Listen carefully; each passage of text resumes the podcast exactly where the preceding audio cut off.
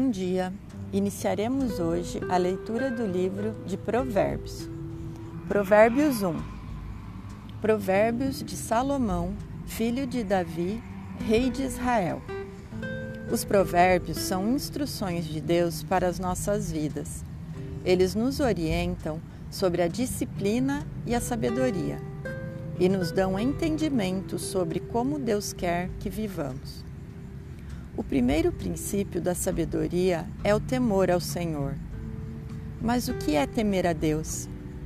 Temer a Deus é reconhecê-lo como divino, é submeter-se a Ele, é dar reverência e respeitar Sua vontade para as nossas vidas.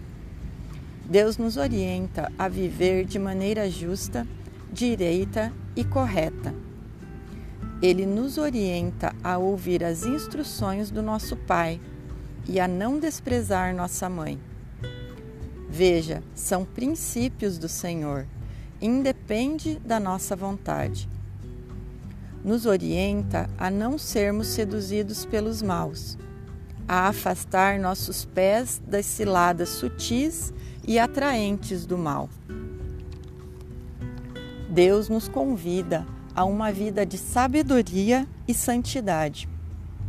Ele quer nos revelar seus pensamentos, desejos e propósitos para as nossas vidas.